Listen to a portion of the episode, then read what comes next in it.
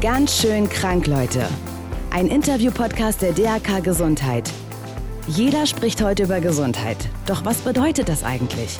René Treder spricht mit seinen Gästen über genau diese Themen, die die Gesellschaft beschäftigen und warum wir selbst zugleich Grund und Lösung des Problems sind.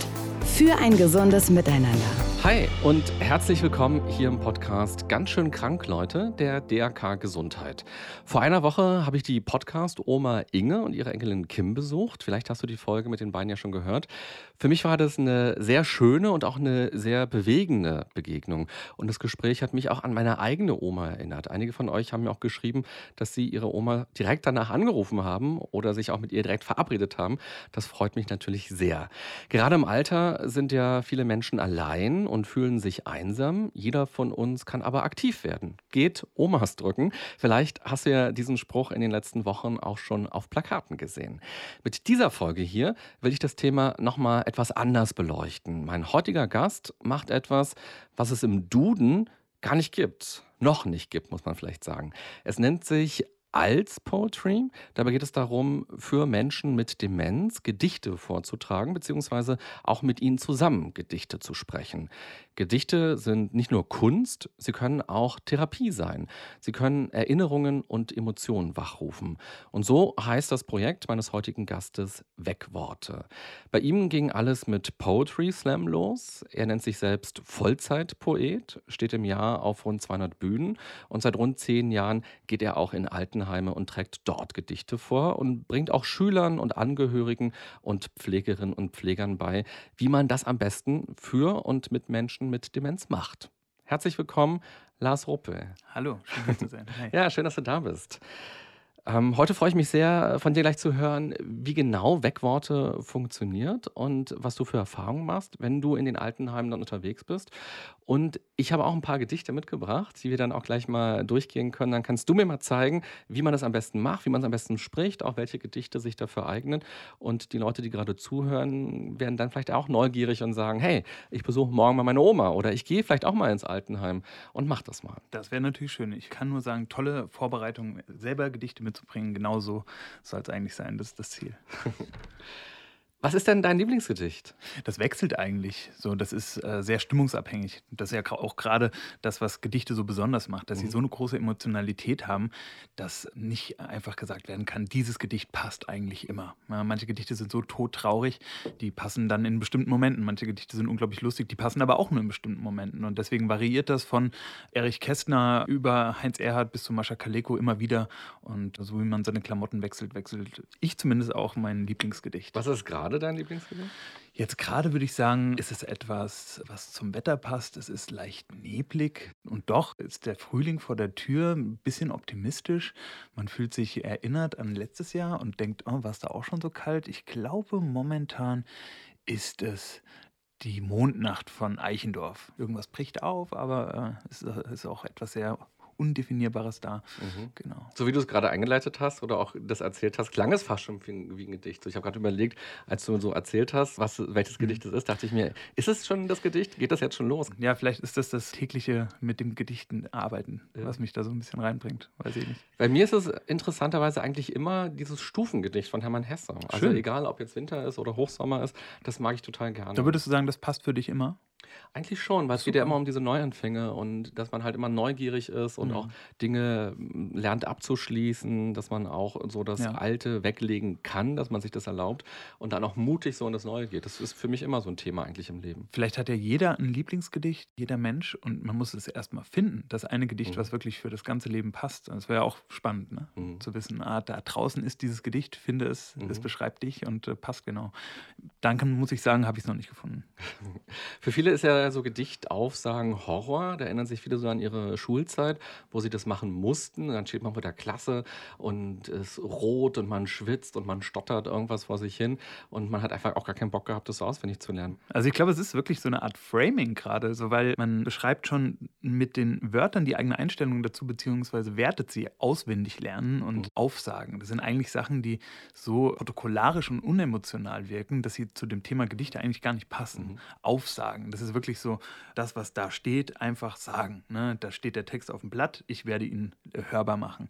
Aber Gedichte vortragen, performen, ja, sie leben beim Vortrag. Das ist ja eigentlich das, was man mit Gedichten machen sollte und sie nicht aufsagen. Genauso wie auswendig lernen. Das mhm. klingt so unfassbar verkopft. Ja, Im Englischen oder im Französischen heißt es ganz anders. Wie heißt I, I know a poem by heart. Da hat man das Gedicht im Herzen. Oder à la coeur, genau sagt man im Französischen. Mhm. Ja, dass Gedichte nicht im Kopf stattfinden, sondern im Herzen. Mhm. Und äh, wenn man das erkannt hat und wenn man den Schülern die Möglichkeiten lassen würde, sie ihre eigenen Gedichte zu suchen und sie begeistern würde, ja, für die Poesie, zu sagen, hey, pass auf, da ist bestimmt ein Gedicht, was dir gefällt, suche es, ja. Und mhm. wenn du es hast, dann wirst du es so schnell auswendig können, in Anführungsstrichen, und toll vortragen können, dass du auf einmal gar nicht mehr so diese Einstellung zur Poesie hast, die du vorher vielleicht hattest. Und du hast ja auch schon gesagt, du schreibst selbst Gedichte. Du hast mal, glaube ich, scherzhaft gesagt, dass du mit Rotwein nackt im Mondlicht stehst und da deine Gedichte schreibst. Ja, ich glaube, es war wirklich scherzhaft, weil genauso ist es eigentlich nicht. Ich sitze ganz lapidar mit einem Filterkaffee, meistens in einem ICE und schreibe an einem Apple-Produkt oh, äh, meine Texte. Vollkommen unromantisch. Und dann nebenbei läuft YouTube-Video mit der Compilation der besten Bundesligatore der Saison 2014, 2015. Guck irgendwelche Spiegel Online-News. Es ist wirklich eigentlich der trockenste und alltäglichste Vorgang, zumindest bei mir. Ich will jetzt nicht für meine Kollegen und Kolleginnen sprechen, aber bei mir ist das wirklich extrem unromantisch und äh, unpathetisch. Nein, du hättest auch Bankberater werden können. Tatsächlich hat sich mein Berufsleben ein bisschen in die Dienstleistungsrichtung entwickelt. Ich habe kaum mehr noch so richtig den künstlerischen Anspruch. Nach sehr vielen Jahren Schreiben für die Bühne habe ich dann auch meinem eigenen Sicherheitsbedürfnis ein bisschen nachgegeben und mhm. schreibe eigentlich mehr auf Auftrag, auf Zuruf für Unternehmen, für wen auch immer, für jeden, der mich bezahlen kann. Und da bleibt leider wenig Zeit, um noch die Texte zu schreiben, mit denen ich vielleicht bei einem Poetry Slam teilnehmen könnte und nochmal was gewinnen würde. Mhm. Nimmst du denn deine Poetry-Texte auch mit ins Altenheim und trägst sie auch dort vor? Nee, das mache ich nicht. Die sind zu lang und wären zu komplex. Mhm. So, wir haben bei dem Wegworte-Projekt tatsächlich hauptsächlich sehr kurze Gedichte, was einfach den kognitiven Bedürfnissen der Zuhörenden entspricht. Meine eigenen Texte habe ich da noch nicht vorgetragen. Meistens, wenn ich gerufen werde für eine Fortbildung, dann betrifft das tatsächlich auch Stationen, wo Menschen mit Demenz sind. Und für die wäre das nichts. Und ich habe ja schon eingangs gesagt, Gedichte vorzutragen für Menschen mit Demenz ist eine Idee, die nennt sich Als Poetry, kommt aus den USA, so aus den 90er Jahren. Gary Glasner ist so der Name, der damit verbunden ist. Mhm. Kannst du uns vielleicht mal so ein bisschen einführen? Bei mir war das vorher gar nicht bekannt, mhm. dieser Begriff. Fand ich total überraschend, weil Demenz ist eigentlich so ein großes gesellschaftliches Thema mhm. und wir hören immer mehr über Demenz und auch über Forschungsergebnisse, aber dass man eben auch einen ganz anderen Umgang haben kann und mhm. dass man auch den Alltag dadurch dadurch schöner machen kann, bunter machen kann, dass man auch Leute durch Gedichte wieder erwecken kann. Das war mir tatsächlich neu. Wo kommt das genau her? Und erzähl doch mal, was der Gedanke ist. Also ich habe das Projekt von Gary Glasner kennengelernt im Jahr 2009, genau. Ich habe ihn eingeladen, aus New York hier nach Deutschland zu kommen, um ein generationsübergreifendes Poesieprojekt zu organisieren. Und da schickte mir eine ähm, Freundin von mir einfach einen Link zu Garys Projekt und sagte, guck mal hier, das ist doch interessant. Und dann sagte er, jetzt genau das, was ich brauchte. So. Und habe ich ihn eingeladen und habe mit diesem extrem charismatischen und einnehmenden Menschen eine Fortbildung organisiert in einer Pflegeeinrichtung in Marburg. Und das war so auch mein erster Zugang überhaupt zur Pflege, mein erster Schritt in eine Pflegeeinrichtung. Und ich bin da reingegangen in dieses Haus und es war komplett neu und ganz ehrlich, es war auch äh, beängstigend. Es war einfach nicht meine Umgebung. Poetry Slam ne, ist normalerweise voll coole Location, mhm. legt ein DJ auf und da lief irgendwie Volksmusik, H4, ja. Und beim Poetry Slam haben wir irgendwie schon die Hälfte drei Bier getrunken und da war noch nicht mal Koffein im Kaffee. Mhm. Das war, und das Publikum, ne, und beim Poetry Slam immer so jung und hip und äh, auf der Höhe ihrer geistigen Fähigkeiten und da waren Menschen, die ich so in dieser Form des Daseins noch nicht kennengelernt hatte. Ist ja auch kein Ort, wo man so eben mal abhängt, ne, das mhm. Altenheim. Und meine Großeltern waren alle zu Hause, deswegen war, ich, war mir nicht klar, dass diese Pflegeeinrichtungen so von innen aussehen. Und da habe ich das Projekt selber kennengelernt, an dieser Fortbildung teilgenommen und habe da die Grundlagen seines äh, Projektes als Poetry kennengelernt. Er hatte, ich glaube, über private Erfahrungen, über Erfahrungen mit seinen Eltern dieses Projekt entwickelt. Er hat gemerkt, dass er seinen Vater oder seine Mutter, das weiß ich gar nicht mehr so genau, ich glaube tatsächlich sogar beide, tragischerweise, das müsste ich eigentlich wissen, erreichen konnte über ein bestimmtes Gedicht, das sie in ihrer Kindheit sich immer sagten. Mhm. Und da hat er dann weitergeforscht, hat geguckt, was, äh, was gibt es denn da noch? Ist das vielleicht bei anderen Personen auch so? Gibt es da auch diese Möglichkeit, Menschen, die sehr für sich schon eingeschlossen sind und kaum noch zum, in Kontakt zur Außenwelt stehen, über Gedichte aus der Jugend zu erreichen? und hat das auch sehr erfolgreich gemacht, hat sich verschiedene Techniken ausgedacht, die den Vortragenden helfen, diese, diese Kontaktaufnahme zu machen, die Texte so richtig vorzutragen und hat das in den USA sehr weit etabliert, so dass ich dann letztendlich in Deutschland auch davon mitbekam. Und ich habe ihn dann eingeladen und dann dieses Projekt selber mitgemacht und gemerkt, wow, das ist wirklich krass. Ich war ja irgendwie schon viel Applaus gewohnt. Ich habe ja da zu dem Zeitpunkt 2009 habe ich ja schon fast äh, fünf, sechs Jahre als Dichter beruflich gelebt aber dann habe ich da allein durch diesen Vortrag, durch, diese, durch diesen Nachmittag, den wir da gemeinsam in Marburg hatten, gemerkt, dass das eigentliche Publikum oder ein sehr wichtiges, ein sehr dankbares Publikum da draußen ist und überhaupt nicht sichtbar ist. Beim Poetry Slam, da sitzen 300 Leute so und wollen begeistert werden von Poesie. Das haben die sich ausgesucht. Aber da in den Pflegeeinrichtungen, da ist ja ein Publikum, das nicht mehr dazu in der Lage ist, sich die Gedichte zu holen, die sie wollen. Mhm. Ja, sich den kulturellen Input zu holen, den sie brauchen. Und das hat mich so begeistert, das hat mich so berührt. Da war dieser Moment, so, da saß eine Frau im Rollstuhl und die war ganz weg. So, die war schon, die war schon da, aber die war nicht hier. So, ne?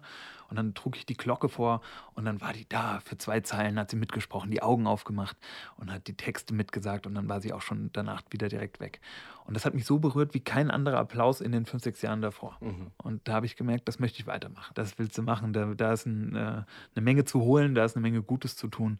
Und natürlich war da auch, vielleicht sage ich immer dazu, ist kein ehrenamtliches Projekt. Das war natürlich auch ein Gedanke, dass das für mein Portfolio oder für meinen Arbeitsbereich des Poeten eine sehr wichtige Erweiterung sein konnte. So, ich habe gemerkt, da ist ein großer Bedarf in poetischen Schulungen für Pflegekräfte und habe natürlich auch einen ganz materiellen Gedanken dabei gehabt. Das will ich immer nur deswegen betonen, weil da draußen sind verdammt viele Ehrenamtliche, die das überhaupt nicht haben. So, mhm. Aber ich mache keine ehrenamtlichen Fortbildungen, das ist eine Dienstleistung. Mhm.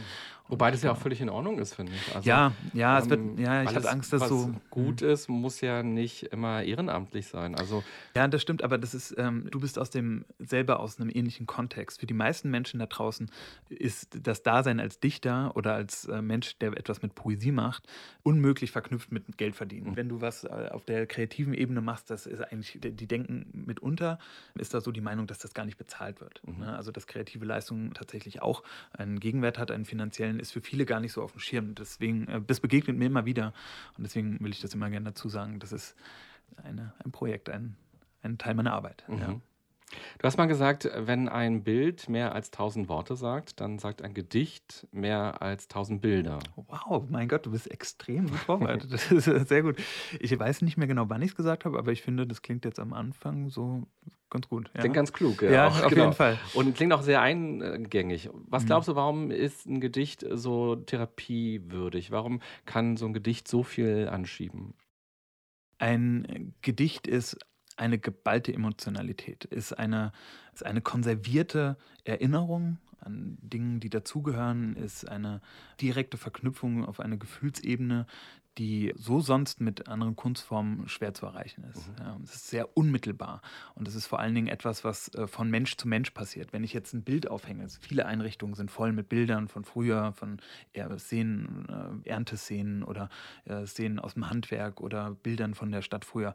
Das ist alles wunderbar, aber es ist ein Bild an der Wand. Ein Gedicht brauchst du aber, für den brauchst du jemanden, für das Gedicht brauchst du jemanden, der es vorträgt. Mhm. Ja, und das ist äh, automatisch dann eine Zwischenmenschlichkeit, die dir über ein ein Lied, was meistens dann über eine CD angemacht wird, gar nicht erreicht wird. Ja, du brauchst jemanden, der dir dieses Gedicht vorträgt. Und das ist eine wahnsinnige Erweckungsmöglichkeit für die Menschen, die oft in sich gekehrt sind. Mhm. Da ist jemand, der hat sich ein Gedicht ausgesucht, der hat sich mit dem Inhalt des Gedichtes auseinandergesetzt, der lässt vielleicht auch zu, dass das Gedicht etwas mit ihm macht beim Vortrag. Und genau in dem Moment passiert eben eine Verbindung, ja, wo man merkt, da begegnen sich zwei Menschen auf einer Gefühlsebene, die ermöglicht wird durch ein Gedicht. Und das ist eben die, die große Chance darin, ja, dass ich äh, mir ein Gedicht suchen kann, gucken kann, was steckt da drin und versuchen kann, einen Menschen damit zu erreichen. Mhm. Ja. ja. und im Gegensatz zu den Bildern, die so an den Wänden hängen, ist es ja auch so, du berührst ja auch tatsächlich körperlich die Menschen. Im also Rahmen des Projektes. Ich habe ein paar ja. Videos gesehen und wenn du dann so rumgehst, so im Kreis und mit den Leuten interagierst, dann mhm. berührst du die Handfläche zum Beispiel. Ja. Und da passiert ja auch noch mehr, als wenn ich das nur von der Platte abspiele. Die Berührung ist tatsächlich eines der mächtigsten Werkzeuge oder die mächtigste Technik, die wir zur Verfügung haben mhm. beim Gedicht Vortrag für Menschen mit eingeschränkten kognitiven Fähigkeiten, weil das Streicheln, eine Berührung an der Hand, das spürt man noch lange Zeit. Ja, auch wenn man vielleicht zum Beispiel nichts mehr hört, was natürlich eine sehr häufige Begleiterscheinung des Alters ist. Was machst du? Wie trägst du ein Gedicht vor für jemanden, der nichts hört? So, da musst du überlegen, wie äh, kann ich das auf einer optischen Ebene machen. Das ist schwer bei Gedichten mitunter, gerade wenn ich jetzt keine Hilfsmittel mitbringen möchte oder mich verkleiden möchte. Also bleibt mir die Berührung und da habe ich die Möglichkeit, den Rhythmus des Gedichtes über die Haut zu übertragen oder den Inhalt, ein Donnergrollen durch ein etwas festeres Zupacken und ein Schütteln der Hand oder ein Windhauch durch das Streicheln der Hand. Oder wir nehmen Kindersand von Joachim Ringelnatz. Das Schönste für Kinder ist Sand. Ihn gibt es immer reichlich. Er rinnt unvergleichlich zärtlich durch die Hand. Geht jetzt noch ein bisschen weiter, aber dieses Rinnen des Sandes durch die Handinnenfläche kann ich machen durch meine Finger, indem ich mir eine Hand nehme und im Rahmen des gegenseitigen Einverständnisses immer und dann die Fingerkuppen so über die Handflächen streichen lasse. Ich kann bei Mutters Hände von Kurt Tucholsky kann ich die Hand nehmen, drücken, schütteln und allein durch den Händedruck Danke sagen. Mhm. Ja, dieses Gedicht sagt ja nichts anderes als Danke. Hast uns Stullen geschnitten und Kaffee gekocht und die Töppe rübergeschoben. Hast dir wischt, hast dir näht, hast dir macht, hast dir dreht. Alles mit deinen Händen. Das ist ja nichts anderes als eine permanente Wertschätzung. Und die funktioniert auch über eben die Geste, Mensch, hier ist die Hand, ich danke dir für all das, was du getan hast. Und tatsächlich, wenn ich das richtig mache, wenn ich das Gedicht auch zulasse bei mir und zu einer Person gehe, zu einer älteren Frau, die da sitzt und knie mich vor ihr, nehme ihre Hand und sage dieses Gedicht mit allem, was ich zur Verfügung habe, danke, ja, dann ist die Reaktion auch meistens danke. Mhm.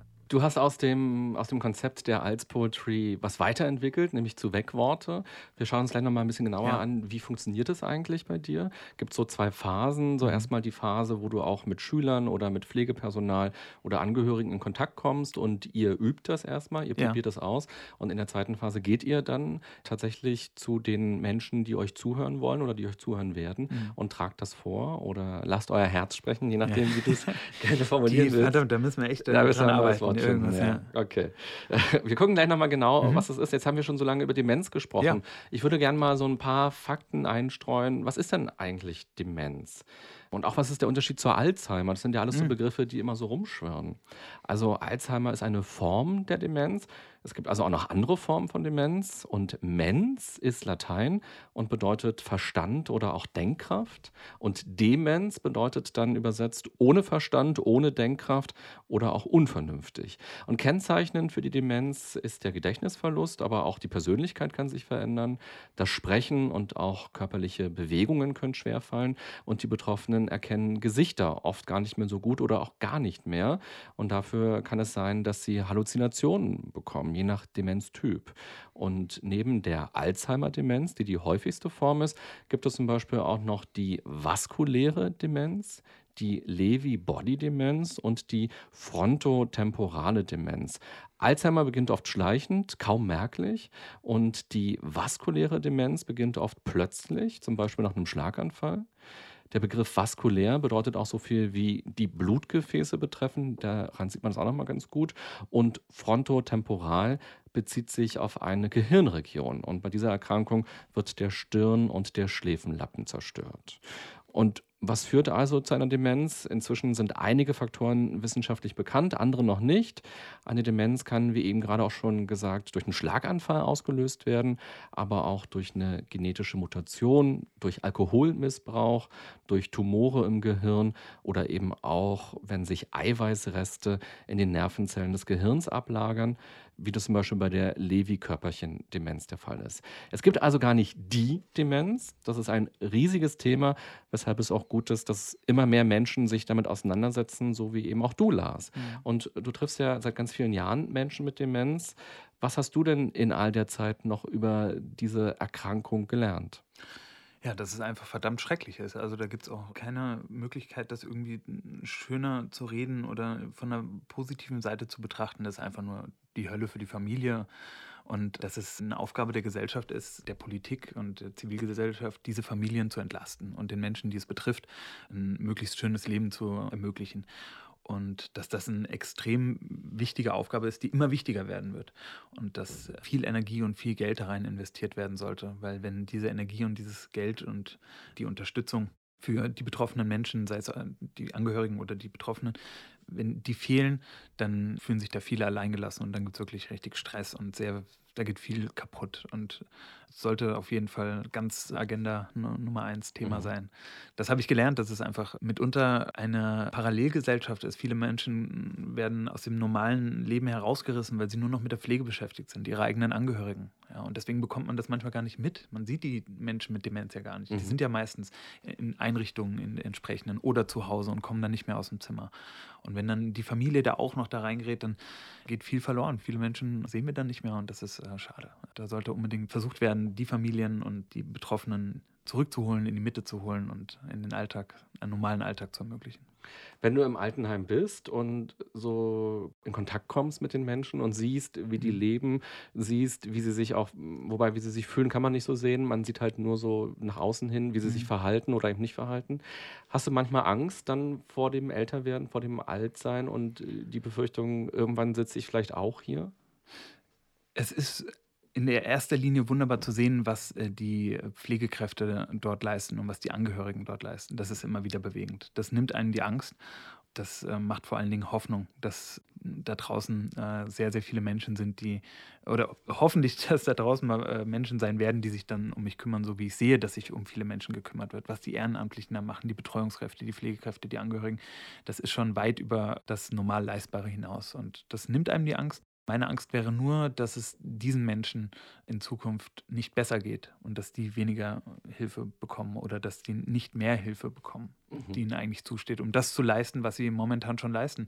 Das Ganze funktioniert da draußen nur, weil die Pflege- und Betreuungskräfte weit über dem Rahmen ihres tariflichen Vertrags hinaus arbeiten, weil die eine Leistung erbringen, die eigentlich so von niemandem erbracht werden sollte so von Einzelpersonen. Ne? Und ja, es wäre schön, wenn die auf jeden Fall alle Hilfe bekämen, die sie brauchen, um diesen Job weiterhin zu machen und vor allen Dingen dabei auch gesund zu bleiben. Das ist ja ein Riesenthema, dass mhm. die Pflegenden da draußen selber krank werden. Und das sollte einfach nicht der Fall sein. Mhm. Und viele Pflegende interessieren sich ja tatsächlich auch für dein Projekt Wegworte mhm. und wollen gerne wissen, wie können sie denn in der Arbeit auch mit den Menschen auch Gedichte vielleicht einbringen, weil du kannst mhm. natürlich nicht überall sein, du kannst nicht überall rumkommen, aber wenn man halt tagtäglich arbeitet mit den Menschen, kann man natürlich immer mal wieder vielleicht auch Momente schaffen, wo man eben diese Gedichte rausholt. Lass uns doch ein bisschen genauer nochmal schauen, wie funktioniert das bei dir? Also wie mhm. hast du diese Idee weiterentwickelt und wie sieht es bei dir jetzt ganz genau aus? Nach der Fortbildung von Gary habe ich selber natürlich versucht äh, herauszufinden, was sind die Gedichte, die hier diesen Wiedererkennungsmoment ermöglichen. Mhm. Da habe ich aber gemerkt, dass das eigentlich schon lange gemacht wurde, dass da viele Menschen schon viel Arbeit investiert haben, um herauszufinden, wie kann ich mit Gedichten Menschen mit Demenz erreichen, ne, über das Wiedererkennen von alten Gedichten. Und das war auch gleichzeitig dann mein Anknüpfungspunkt, weil ich dachte, reicht es, wenn wir immer nur auf das Wiedererkennen gehen. Mhm. Im Rahmen der Biografiearbeit, die in Pflegeeinrichtungen gemacht wird, wird immer geguckt, was ist noch da. So, ne? Und dann guckt man, ach, das kennt er jetzt auch nicht mehr so, ne? Jetzt, kennt er, jetzt erkennt er den Verwandten nicht mehr, den Verwandten nicht mehr, jetzt erkennt er zweise nicht mehr, was er beruflich gemacht hat. Und dann wird immer so zurückgeblättert in der Biografie der Menschen. Mhm. Und ich dachte mir, eigentlich kann das nicht der Anspruch sein von kulturellem Angebot in der Pflege. Auch wenn es schwer ist, diesen Menschen noch was vorzutragen und wenn man nicht erwarten kann, dass sie sich die Gedichte noch merken, wäre es doch trotzdem cool, wenn es ein Kulturangebot in der Pflege gäbe, was nicht nur auf der Wiederholung beruht, sondern auf dem Gedanken, was kann ich alles anbieten, was könnte den Menschen noch gefallen. Man bringt ja ein, eine kulturelle Biografie mit. Wir gehen ins Theater, wir, gehen ins, wir lesen Bücher, wir schauen Filme und schaffen uns so einen Teil unseres Ichs, eine kulturelle Biografie. Ja, das bin ich. Ich bin die Bücher, die ich gelesen habe. Ich habe viel mitgenommen aus den Theaterstücken und aus den Liedern. Die bringe ich alle mit und die gehen mir dann verloren. Und das ist schade. Aber wenn jetzt jemand käme und sagt, das kann sein, dass dem Herr Müller oder dem Herr Ruppel, dass dem das und das gefällt, so, und das dann vorträgt, dann ist vielleicht nicht dieser Wiedererkennungsmoment da, aber es ist trotzdem ein Teil meines ehemaligen Lebens immer mhm. noch da. Und das fand ich wichtig. Dass nicht nur geguckt wird, wann kommen wir bei den Kinderliedern an, mhm. so was häufig getan wird, sondern was könnte noch gefallen. Und auch wenn es schwer ist, das vorzutragen, weil ich nicht diesen, ach Mensch, Glocke Wiedererkennungsmoment habe, dass trotzdem geschaut wird, wie könnte ich eine Freude machen. Und das erleichtert vor allen Dingen auch die Arbeit der fliegenden Menschen, weil sie nicht nur die alten Sachen vortragen müssen. Ja, und ich habe mir dann einfach vorgestellt, ich habe ja gemerkt, dass die Menschen da draußen nicht so Lust hatten, jede Woche aufs Neue im Vorlesekreis den Erlkönig oder die Glocke vorzutragen. Das sind ja mitunter sehr junge Fachkräfte, die da mitarbeiten. Die haben ja keine echte emotionale Verbindung zur Glocke. Mhm. Die sagen ja nicht, Mensch, der Erlkönig, da erkenne ich mich wieder. Da habe ich auch richtig Lust, die Mondnacht vorzutragen, weil das ist mein Ding. Mit der Einstellung klappt das auch nicht. So kannst du kein Gedicht vortragen. Und da habe ich gedacht, wie schaffst du es, die Menschen dafür zu begeistern, selber sich Gedichte rauszusuchen, die ihnen gefallen und den Menschen, mit denen sie arbeiten dürfen, vorzutragen. Weil ein Gedicht, was die gerne vortragen, wenn die kommen und sagen, ey, Frau Müller, kommen Sie, passen Sie auf, ich habe ein Gedicht gefunden von Heinz Erhardt, total der Hammer. Und das vortragen, da wird Frau Müller total happy mit sein. Die wird davon angesteckt, von der Begeisterung. Und dann wurde ein Gedicht vorgetragen, was Frau Müller nicht erkennt, ja, was vielleicht auch außerhalb ihrer eigenen Biografie steht. Aber es fand ein Moment von kultureller Teilhabe statt, der extrem wichtig ist für die Würde des Menschen im Alter. Mhm. Genau. Wie funktioniert das bei dir? Ich habe ja schon gesagt, so die, es gibt so zwei Teile. Mhm. Erst einmal schulst du ja. die Leute, die gerne Gedichte vortragen wollen. Das können Schüler sein, das können Angehörige sein oder eben auch Pflegekräfte. Wie läuft so dieser erste Teil ab, wo es um das Schulen geht? Genau, also im Rahmen des Wegworte-Projektes läuft es so, ich werde eingeladen, sei es von einer Pflegeeinrichtung, die sagt, wir machen das als Inhouse-Schulung für unsere Mitarbeiter, oder von einer Schule, die sagt, wir haben ein Sozialprojekt, wir haben da eine AG, wir arbeiten da viel äh, im sozialen Bereich. Und dann komme ich und dann äh, machen wir erstmal zwei Stunden Workshop. In diesen zwei Stunden versuche ich eigentlich nur, die Menschen zu begeistern und ihnen Mut zu machen, mit Gedichten zu arbeiten. Da geht es nicht um Techniken. Das Ganze funktioniert nie äh, nach Plan, so wie kaum etwas in der Arbeit mit Menschen mit Demenz nach Plan funktionieren kann. Deswegen versuche ich in diesen zwei Stunden den Menschen so ein bisschen ihre Voreinstellung zum Thema Gedichtvortrag zu nehmen, indem ich zeige, was Poesie für mich ist, was Poesie für mich mal war natürlich. Auch als Jugendlicher hatte ich auch wenig Bock drauf, bis Poetry Slam kam und was äh, Poesie vielleicht für sie sein kann, dass Poesie Spaß machen kann. Und äh, dann zeige ich ihnen, dass sie selber eine Stimme haben, äh, mit verschiedenen äh, schauspielerischen, rhetorischen Übungen, ganz spielerischer Natur. Kein Theater, das ist ganz besonders wichtig. Wir machen keine Theaterübungen. Die Menschen können immer innerhalb ihrer eigenen Komfortzone bleiben. Da muss niemand irgendwie welche komischen Bewegungen machen, die er nicht möchte. Keine Gestikübungen, ja, wie stelle ich pantomimisch den Erlkönig dar, darum geht es nicht. Sondern die Menschen sollen einfach nur erkennen, dass sie dazu in der Lage sind, dass sie alles mitbringen, um Gedichte vorzutragen. So. Und das geht über Freude, das geht über Spaß. Wir haben einfach zwei Stunden extrem viel Spaß dabei, Gedichte vorzutragen. Dann zeige ich nebenher natürlich noch Techniken, die den Vortrag erleichtern. Dann kriegt jeder ein Gedicht und sucht sich eine Technik aus, trägt dann dieses Gedicht im Rahmen der Möglichkeiten der Person vor, mit einer bestimmten Technik nach diesen zwei Stunden Schulung machen wir dann eine ganz kurze Pause. Meistens ist das dann eine Umbaupause. Wir sitzen immer im Sitzkreis. Dann wird der Sitzkreis ein bisschen erweitert, weil wir dann Besuch kriegen von meistens von 12, 15, maximal 20 Menschen mit unterschiedlichen Graden der Betroffenen von Demenz. Und die kommen dann und kommen für eine Dreiviertelstunde und denen machen wir eine riesige Freude, indem wir die Gedichte, die wir eben geübt haben, vortragen. Wir machen eine richtige Show. Das ist ganz wichtig nochmal zu sagen, keine Präsentation oder keine Versuchskaninchen-Situation. Also mhm. wir sagen nicht, pass mal auf, jetzt, äh, jetzt kommt äh, Mutters Hände, schauen Sie sich mal genau die Oma an, das trage ich jetzt vor, passen Sie mal auf, wie die reagiert. Überhaupt gar nicht. Das ist eine richtige Show, die wir machen. Die hat einen klaren Anfang und ein klares Ende und das Ziel ist einzig und allein, den Personen eine Freude zu machen. So, die gehen da raus und sind total begeistert, super müde, weil es total anstrengend ist, weil wir natürlich sehr interaktiv arbeiten. Genau, dann tragen alle Workshop-Teilnehmer oder die, die wollen natürlich, ist alles freiwillig, die Gedichte vor, die sie vorher geübt haben, mit der Technik, die sie vorher geübt haben.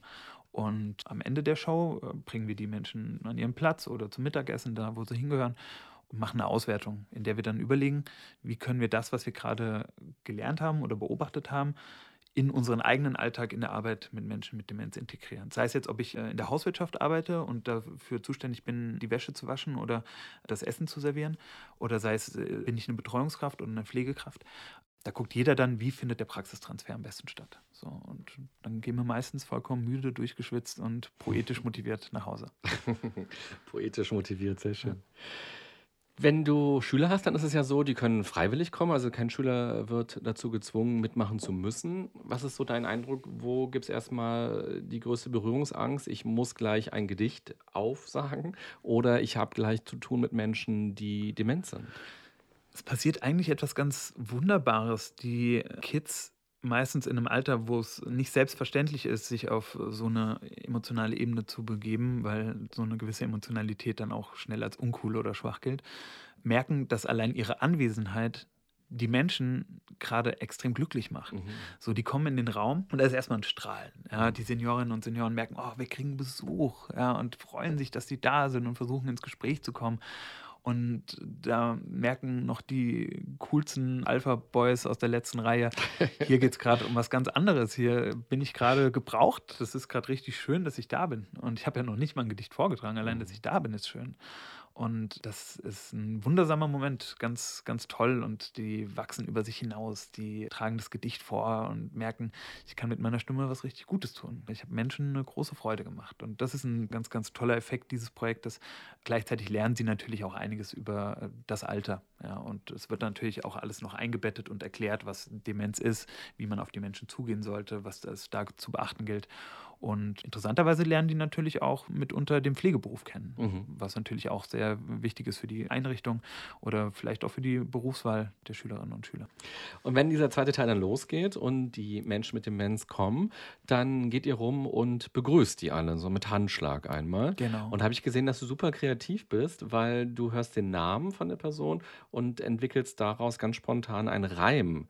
Und ich hatte jetzt ein bisschen Zeit in der Vorbereitung und konnte ja. jetzt also sagen, Hallo Lars. Ich sag mal du, ich hoffe, ich darf. Fantastisch, extrem gut. René, ne? Ja. Hallo René. Ich finde, der Podcast ist eine gute Idee. Ganz einfach. Das sind meistens solche Momente, das ist ja das Wundersame am Reim. Das sehen wir aber tatsächlich auch bei Kindern, wobei es immer ganz gefährlich ist, Texte, die Senioren und Senioren zu verniedlichen, nur weil die sich an Kinderreime erinnern mhm. können. Oder ganz, ganz, ganz wichtig, dass wir da die Würde bewahren. Und das muss dann auch keine große Kunst sein. Aber den Mut zu entwickeln, zu sagen, zu einer, einer Pflegekraft, einer Betreuungskraft zu sagen, pass auf, du kennst doch die Frau Müller dann sag ihr doch mal, sie ist ein Knüller. Das ist der einfachste Reim der Welt. So, ne? Aber pass mal auf, wie die reagiert. Ja? Oder wenn du den Kaffee bringst und sagst, unser Kaffee kaum zu fassen, 13 Bohnen, 14 Tassen. Ja, das ist, doch, das ist so wenig, aber das ist mhm. so ein toller Effekt. Mhm. Und genauso diese Alltäglichmachung des Reims, ne? dass die Poesie etwas wird, was nicht nur im, im, Regal rumsteht oder im Vorlesekreis stattfindet, sondern dass die Pflegekräfte, Betreuungskräfte, Angehörige, dass die alltäglich mit Poesie arbeiten, dass sie Poesie lieben lernen, als etwas, was ihnen Spaß macht. So, das ist grundlegende Motivation des Wegworte-Projektes. Toll, jetzt habe ich auch Lust. Ich würde mal im Sinne von Goethe sagen, der Worte sind genug gewechselt, lasst mich auch endlich Taten sehen. Gerne. Wollen wir mal äh, was machen? Sehr gerne. Also ich weiß, äh, die Gedichte, die vorgetragen werden, haben so drei Regeln. Die müssen zur Jahreszeit passen, positiv sein und bekannt sein. Das sind so die Reste aus dem Als Poetry Projekt. Ah, okay. so, du hast ja vorhin auch schon gesagt, du bringst auch Anspruch. neue Texte genau. mit, weil du eben die Kultur auch integrieren genau. willst. Und ich habe keine neuen Texte mitgebracht, ich habe alte mitgebracht. Das ist super. Aber lass, mich, lass mich noch kurz was, ja. was sagen zu den, auch zu den Jahreszeiten. Auch das ist eine Annahme, aber ich finde, man muss sich mehr trauen vieles, was wir machen, steht so nicht im Regelbuch. Zum Beispiel auch das Rumgehen am Anfang, was du sagtest, mhm. mit dem mhm. Begrüßen des Handschlages. Das ist extrem stressig für die Senioren und Senioren. Das ist körperlich anstrengend. Die geben 20 mal 20 Hände rum, weil die alle Menschen, die am Workshop teilnehmen, alle Hallo sagen. Aber es schafft einfach einen wahnsinnigen Wow-Moment. Ja, es macht die wach, es fordert die, es provoziert die mitunter. Es, es zeigt, jetzt passiert hier was. Mhm. Ich arbeite da auch mit extrem traurigen Gedichten, weil wieso sollte man im Alter kein Anrecht darauf haben, oder sagen wir so, wieso sollte im Alter alles immer nur lustig sein? Zu einem äh, breit gefächerten emotionalen Kulturangebot gehört einfach auch natürlich die Mondnacht Mutters Hände, die sind alle nicht lustig. So. Die sind alle sehr, sehr sentimental. Ist ja auch ein extrem wertvolles Gefühl. Und ich würde darauf im Alter nicht verzichten wollen. Ich meine, Klinik-Clowns und Pflegeclowns, das ist alles super. Aber es muss halt auch alles abgedeckt sein. Da gehören auch die traurigen Sachen dazu. Das ist ganz besonders wichtig. Oder die Jahreszeit. Ich trage das Büblein auf dem Eise von Friedrich Göll, trage ich zu jeder Zeit vor. Das ist dann vielleicht, wahrscheinlich gucken die dann raus und denken, draußen ist ja gar kein Winter und empören sich. Aber dieser Moment der Empörung, ist viel mehr wert wie alles andere. Die sollen ruhig sagen, wenn was zu viel ist oder wenn es draußen gar nicht schneit. Weil in dem Moment sind sie ja dermaßen sie selbst, sie haben ja erkannt, dass es draußen kein Winter mhm. ist und dass im Gedicht aber Winter ist. Und das ist doch super. Und das ist doch ein Moment der Wahrheit oder der Bewusstheit, der viel mehr wert ist, wie das Zusammenspiel von draußen ist Herbst und im Gedicht auch. Ich arbeite viel mit bewusster Empörung und einfach als Mittel der Fokussierung der Aufmerksamkeit. Mhm. Ja. Ja, finde ich interessant, dass du sagst, dass es auch negativ sein kann, weil ja. als ich jetzt von dem Projekt oder von dem Konzept an sich erstmal gehört habe und diese Regeln gehört habe, dachte ich auch, ach schade eigentlich, dass ja. es nicht negativ oder ja traurig sein darf, ja. weil als ich dann geguckt habe, welche Gedichte gefallen mir eigentlich, welche begleiten mich schon, dann waren die auch durchaus sentimental oder traurig. Es gibt Einschränkungen, zum Beispiel, wenn ich vortrage Mutters Hände und ich gehe rum und da kommen die Zeilen Heiß waren sie und kalt.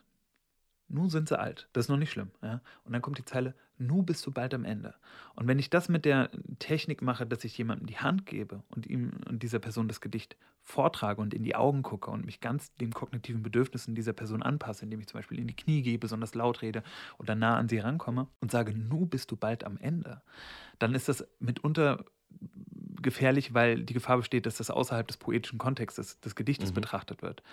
Deswegen verändere ich Gedichte. Das ist so eine ganz wichtige Technik. Diese Gedichte sind alle Knetmasse. Respekt verlieren vor der Poesie, so wie sie da steht. Diese Gedichte wurden alle nicht gemacht, um sie vorzutragen für Menschen mit Demenz. Also sage ich nicht, heiß waren sie und kalt, nu sind sie alt, nu bist du bald am Ende, sondern ich sage, heiß waren sie und kalt, nu sind sie alt. Wir sind noch lange nicht am Ende. Mhm. Oder ich lasse die Zeile weg und sage, heiß waren sie und kalt, nu sind sie alt. Und da stehen wir nun hier. Oder das Herbstgedicht von Rilke oder Mörike. Ach, weiß ich nicht. Oh Gott, ey, manchmal fehlen echt so ein paar Lücken. Wer jetzt kein Haus hat, der baut sich keines mehr. Wer jetzt allein ist, der wird es lange bleiben. Wenn ich das einer Person mit Körperkontakt ins Gesicht sage, ist das schrecklich. Mhm. Also muss ich das Gedicht öffnen. Ja, muss es zur Gruppe sagen, dann ist es nicht so schlimm. Oder ich sage, wer jetzt allein ist, der wird es lange bleiben. Aber wir haben ja uns hier, ja, das, indem ich das entschärfe. Es gibt mitunter Zeilen, die sind zu krass. Die ändere ich dann. Aber an sich kann jedes Gedicht auf der Welt für jeden Menschen mit Demenz vorgetragen werden. Mhm. Also gucken wir mal, ob wir jetzt meine Gedichte hier umtragen Ja, gerne, müssen. super. Was würdest du denn sagen, welche findest du interessant dafür? Ich habe mitgebracht Der Birnenbaum, Herr ja. Ribbeck auf Ribbeck im Havelland. Okay. Dann habe ich die Stufen mitgebracht von Hermann Hesse. Ja. Und auch ganz kurz diese Berliner Klops-Geschichte. Super. Der Taugenichts von Eichendorff. Oh, Kenne ich gar nicht. Okay. Ach klar, das kennst du. Wem Gott will rechte Gunst erweisen, den schickt er in die weite Welt. Dem will er seine Wunder weisen in Berg und Wald und Strom und Feld. Die Trägen, die zu Hause liegen, erquicket nicht das Morgenrot. Sie wissen nur vom Kinderwiegen, von Sorgen, Last und Not und Brot. Die Bächlein von den Bergen springen, die Lerchen schwirren hoch vor Lust. Was soll ich nicht mit ihnen singen aus voller Kehl und frischer Brust? Den lieben Gott lass ich nur walten. Der Bächlein, Lerchen, Wald und Feld.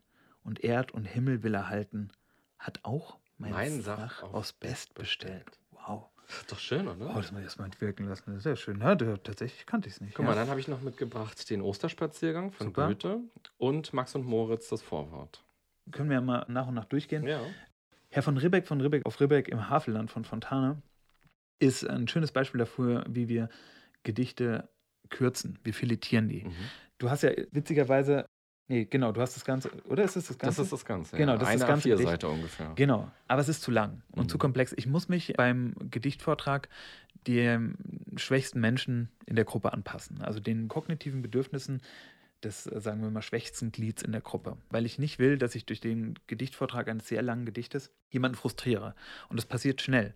Je nach Gruppe muss ich natürlich einschätzen und wenn ich dann weiß, okay, das ist zu lang für die, dann kürze ich das. Und bei dem Gedicht mache ich zum Beispiel so, ich trage es nur vor bis, und dann kam in Pantinen ein Junge daher, so, ruf er, so rief er, Junge, willst du eine Bär? Und dann sage ich, ja, danke, vielen Dank, Herr Ribbeck. So, nehme eine imaginäre Birne in die Hand und beiß rein. Sag, äh, Entschuldigung, meine Damen und Herren, ich unterbreche das Gedicht an der Stelle, aber ich muss mal kurz in diese Birne reinbeißen, die sieht einfach so unfassbar saftig aus. Dann nehmen wir aus dem Gedicht heraus quasi eine Birne, und dann beiße ich in die Birne rein und die schmeckt so gut und dann könnte ich zum Beispiel auch über, mit den Menschen darüber reden, was man mit einer Birne alles kochen kann. Ja, ob hier jemand ein gutes Birnenrezept weiß oder was man aus einer Birne noch machen kann, wie man aus Birne Marmelade macht. Mhm. Das Gespräch, was darauf resultiert, ist mehr wert wie der Vortrag des restlichen Gedichtes, der das auf jeden Fall sehr komplex wird und handlungsintensiv. Ja? Und der schönste Moment ist immer eigentlich immer nur die erste Strophe. Die finden alle cool. Danach kann es kaum noch jemand rezitieren, aber am Anfang finden sie es alle cool. Und dann rede ich entweder über die Birne und über die Möglichkeiten, mit Birnen zu arbeiten oder wie man einen Birnenbaum beschneidet. Oder ich beiße so rein, finde dann auf einmal in der Birne einen Wurm. Oh, und dann sage ich, oh Gott, da ist ja ein Wurm in der Birne. Fürchterlich so. Und dann esse ich den Wurm und trage von Heinz Erhard vor die Made. Mhm hinter eines und sage hier, passen mal auf, weil wissen Sie was, ich kann aus Würmern kann ich Gedichte machen. Passen Sie mal auf. Hinter eines Baumes Rinde wohnt die Made mit dem Kinde. Sie ist Witwe, denn der Gatte, den sie hatte, fiel vom Blatte. So habe ich zwei Gedichte miteinander logisch verbunden. Mhm. Ja, und das erleichtert das Verständnis. Das ist auch etwas, was wir dann üben oder was ich in, in meiner Position als Moderator der Anwendung mache, die auf die Workshops folgt.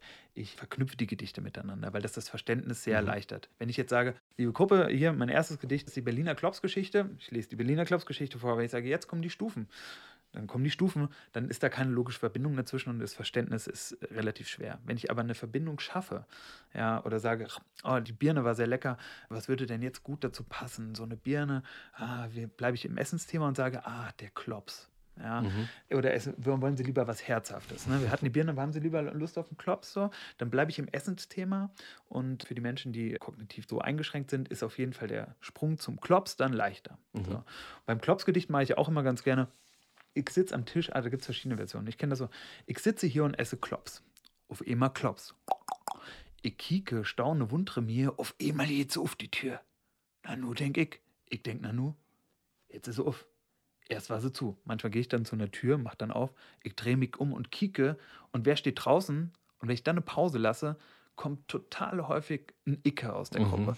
Aber auch von Menschen, die das Gedicht überhaupt nicht kennen. Mhm. So einfach, weil der Reim es schon impliziert. Mhm. Und das nutzen wir ganz häufig. Zum Beispiel beim Schmetterling von Wilhelm Busch auch ganz gerne. Sie war im Blümlein hübsch und fein, hell aufgeblüht im Sonnenschein. Er war ein junger Schmetterling, der selig an dem Blümlein hing. Oft kam ein Bienenlein mit Gebrumm und nascht und säuselt da herum. Oft kroch ein Käfer kribbelkrabb am hübschen Blümlein auf und ab. Ach Gott, wie das dem Schmetterling so schmerzlich durch die Seele ging.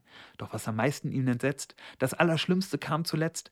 Ein alter Esel fraß die ganze von ihm so heiß geliebte Pflanze. Das trage ich einmal vor, was ich damit zum Beispiel auch machen kann, nur am Rande, ist ein Massagegedicht. Ne? Sie war ein Blümlein, hübsch und fein, kann ich über die Haare streichen oder über das Gesicht, mhm. hell aufgeblüht im Sonnenschein. Er war ein junger Schmetterling, der selig an dem Blümlein hing. Dann kann ich die Person, der ich das Gedicht vortrage, umarmen. Das ist eine Möglichkeit. Oder ich mache daraus eben eine Übung, die nennt sich punktuelle Endreimdemenz. Das bedeutet, dass man ein Gedicht, was man eben vorgetragen hat, beim zweiten Mal vortragen schon nicht mehr komplett vortragen kann. Da fehlen nämlich immer die Reimwörter und vielleicht kannst du helfen, die zu ersetzen. Sie war im Blümlein hübsch und fein, hell aufgeblüht im Sonnenschein. Fantastisch. Und ich weiß nicht, ob du das Gedicht kanntest, ja? Nee. aber allein das einmal gehört haben und jetzt wiederholen können, mhm. ist ein total wertvoller Moment der kulturellen Teilhabe. Mhm. Was in Pflegeeinrichtungen häufig gemacht wird, ist Morgenstund hat Gold im Mund. Ja, auf die Ergänzung altbekannter Sprichwörter äh, zu hoffen. Das wird meistens jede Woche beim Gedächtnistraining gemacht. Wenn ich aber ein Gedicht vortrage und die Möglichkeiten des Reims nutze und den Personen ermögliche, ein Gedicht, was sie eben gehört haben, beim zweiten Mal vortragen, mit vorzutragen, dann ist das eine wahnsinnig wertvolle Leistung für die Damen und Herren, die da daran teilnehmen. Genau, so nutzen wir zum Beispiel den Reim. Und das sind die Techniken, von denen du vorhin gesprochen hast? Genau, das ist zum Beispiel, wir haben Filetieren. Ja, also wir nehmen vom Ribbeck nur ein Filet, das, mhm. was wir brauchen. Wir haben von Kindersand zum Beispiel die, das Übertragen des Gedichtes mit der Hand, was ich auch eben beim Schmetterling angesprochen habe, dass wir so Massagegedichte daraus machen. Wir haben die Memory-Technik, die, die punktuelle Endreimdemenz, dass wir Reimspiele machen und die Reime ergänzen lassen. Das Mitsprechen, ja, das heißt zum Beispiel ganz schön, das kann man... Äh, können wir hier mit dem Taugenichts von Eichendorf machen. Wenn ich ein Gedicht habe, was relativ kurz ist, kann ich äh, dir das Publikum einladen, das Gedicht mitzusprechen, mhm. ja, indem ich eine Zeile vorsage und lasse sie wiederholen. Das sorgt für kulturelle Teilhabe, aber es ist auch gleichzeitig eine Wiederholung des Textes und es aktiviert das Publikum. Ja. Wem Gott will rechte Gunst erweisen, den schickt es in die weite Welt. Und das dann gemeinsam sagen lassen. Oder vielleicht da sollte man besser vielleicht nur eine Zeile nehmen. Wem Gott will rechte Gunst erweisen, und dann sagen alle, wenn Gott will rechte Gunst erweisen, den schickt es in die weite Welt. Und alle sagen, den schickt es in die weite Welt. So trägt man gemeinsam ein Gedicht vor, man schafft ein Gemeinschaftsgefühl, indem man den Leuten ermöglicht, an dem Gedicht teilzuhaben. Und das chorische Sprechen ist gleichzeitig so ein gruppenstärkender Moment. Mhm. So. Und äh, eine Memory-Technik, weil sie das Gedicht eben häufiger hören. Was haben wir noch alles? Wir passen Gedichte an. Wenn ich zum Beispiel bei Mutters Hände vortrage, hast uns Stullen für einen Mann. Ja, wir haben ja einen relativ geringen Anteil von Männern in den Pflegeeinrichtungen. Aber wenn dann mal ein Mann in der Gruppe sitzt und ich sage, mit dem gleichen Approach hast uns Stullen geschnitten und Kaffee gekocht, dann lacht er mich aus, weil der, der kommt aus einer Generation, der hat sich Kaffee kochen lassen mhm. und der hat auch, ist ganz einfach so, ne? das gefällt mir jetzt auch nicht, aber tatsächlich ist das nicht sein Bild seiner eigenen Identität als Mann. Also was ich dann mache, ist, ich, ich ändere das Gedicht um und sage, hast das Geld verdient und für die Familie gesorgt warst immer da und hast im Haus alles repariert. Alles mit deinen Händen. Ja, also ich individualisiere die Gedichte, mhm. was ich als Gast natürlich nicht so gut kann, aber dann sage ich den Pflegekräften, ihr wisst doch, was die Leute gemacht haben. Wenn ihr wisst, der war Bäcker und ihr geht zu ihm hin und sagt, du hast die Brötchen gebacken und die besten Croissants der Stadt gemacht. Alles mit deinen Händen. Der flippt doch komplett aus. Äh, wenn ihr genau diese Details mit den Möglichkeiten, die ihr als Menschen äh, habt, die ihr die Menschen ja kennt, dann in die Gedichte einbaut. Einfach diese Gedichte nur als grobe Träger, äh, Tragmaterialien zu benutzen, dann schafft ihr einen wahnsinnigen Zugang ja, und schafft Möglichkeiten, mit den Menschen zu kommunizieren oder sie zu berühren. Jetzt hast du schon so viele Gedichte vorgetragen. Ja. Jetzt will ich auch eines vortragen. Ja, hau Mensch, rein. Lars. Voll geil. So, pass auf. Max und Moritz ist auf jeden Fall ein bisschen kürzer. Ja. Dann nehmen wir das jetzt vielleicht einfach mal. Okay. Und wie, also wenn ich jetzt einer deiner Schüler wäre oder der Angehörigen oder der Pflegekräfte, die das lernen wollen und ich bringe jetzt Max und Moritz mit, was würde jetzt passieren? Wie würde es jetzt weitergehen? Und tragst du einfach mal vor und dann äh, gucken wir währenddessen gemeinsam. Okay. Ach, was muss man oft von bösen Kindern hören oder lesen, wie zum Beispiel hier von diesen, welche Max und Moritz hießen, die anstatt durch weise Lehren sich zum Guten zu bekehren, oftmals noch darüber lachten und sich heimlich lustig machten, ja, zur Übeltätigkeit. Ja, dazu ist man bereit. Menschen necken, Tiere quälen, Äpfel, Birnen, Zwetschgen stehlen. Das ist freilich angenehmer und dazu auch viel bequemer, als in Kirche oder Schule festzusitzen auf dem Stuhle. Aber wehe, wehe, wehe, wenn ich auf das Ende sehe. Ach, das war ein schlimmes Ding, wie es Max und Moritz ging. Drum ist hier, was sie getrieben, abgemalt und aufgeschrieben. Ich würde jetzt durchgehen, welche Technik passt. Darstellen, ein Theaterstück draus machen, ist schwer. Es ist keine wörtliche Rede drin, es sind keine verschiedenen Rollen, sondern du bleibst der Erzähler. Also fällt das schon mal raus. Man könnte das Gedicht, das kann man eigentlich immer machen bei Texten, die nicht sonderlich lang sind, die Wiederholungstechnik machen, die, also du sagst eine Zeile vor und alle wiederholen sie. Mhm. Dazu ist es aber fast zu lang und das ist an der Stelle auch nicht so richtig sinnvoll. Gibt es die Möglichkeit, das Gedicht über Handkontakt zu übertragen? Das sehe ich jetzt auch nicht so wirklich. Ich glaube, was hier der Zugang wäre, über Kinderstreiche zu sprechen oder was Kinder eben gemacht haben. Dann zu fragen, haben sie Enkel? Haben die denn auch schon mal sowas angestellt? Oder was haben sie denn früher getrieben? Mhm.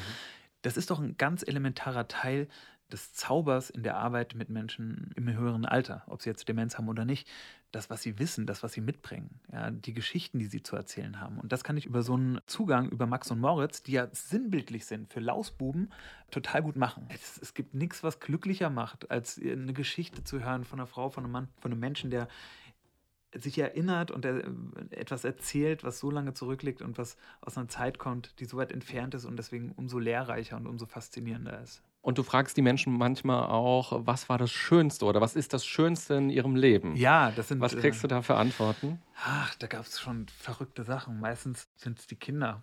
Und was äh, wirklich sehr faszinierend ist, viele sagen, die eigenen Familie, als die Enkel geboren wurden oder als die Kinder geboren wurden. Und es mhm. sind auch Momente, wo es regelmäßig Tränen gibt. Also man darf da wirklich nicht kein falsches Bild haben. Wir da wird nicht nur gelacht so in den Sitzungen, da wird auch viel geweint und das muss man auch auffangen können und das kann man auch auffangen lernen.